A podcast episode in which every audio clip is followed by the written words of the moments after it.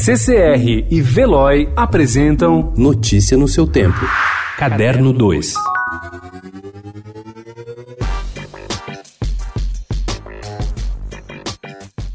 Terminou o périplo da marchande Raquel Arnaud pelos bairros de São Paulo em busca de um lugar para manter viva a memória de alguns dos maiores criadores brasileiros. A partir do dia 14, seu Instituto de Arte Contemporânea, que surgiu em 1997 para preservar dois acervos confiados a ela, os de Sérgio Camargo e Willis de Castro, passa finalmente a ter sede própria, um belo prédio de quatro andares e 900 metros quadrados na confluência das avenidas Doutor Arnaldo e Paulista.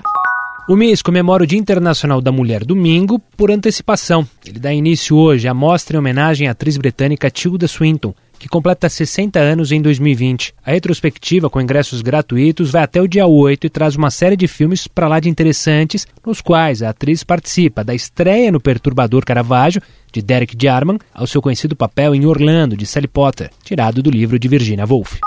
Expoente do modernismo brasileiro, Ivan Serpa terá finalmente uma grande retrospectiva de sua obra exibida ao público carioca e até o fim do ano para o de outras três capitais do país, incluindo São Paulo. A exposição Ivan Serpa, a expressão do concreto, será aberta ao público amanhã no Centro Cultural Banco do Brasil, no Rio de Janeiro. Será a chance de conhecer mais de 200 obras do artista que, ao longo da carreira, variou conceitos e que, para alguns, é considerado o Picasso brasileiro.